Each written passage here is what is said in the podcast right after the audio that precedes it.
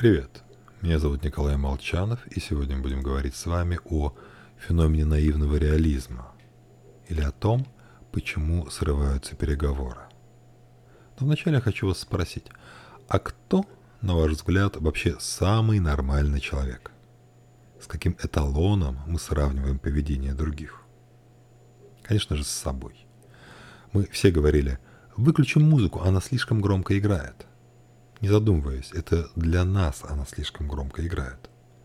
А для того, кто ее включил, вполне нормально.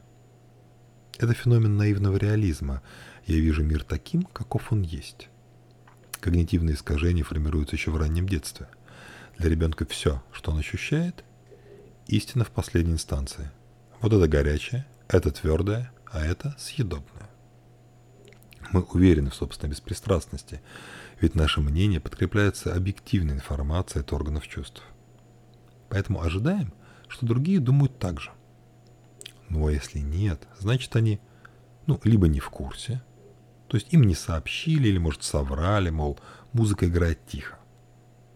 Или ленивы или тупы, то есть не способны делать разумные выводы из объективных данных. Или преследуют свои частные интересы. Им выгодно говорить, что музыка тихая, в силу эгоизма, национальности и так далее. Феномен лежит в основе эффекта враждебных СМИ. Лерос показывал произраильский и проарабски настроенным студентам в Стэнфорде нейтральные отрывки теленовостей о массовом убийстве в лагере беженцев а, в Сабре и Шатиле. И Шатиле. Представители каждой группы решили, что журналист симпатизировал противнику, был предвзят по отношению к их стороне глобальных вопросах наивный реалист часто соглашается со всем, что разделяется кругом его общения, что признано научным сообществом.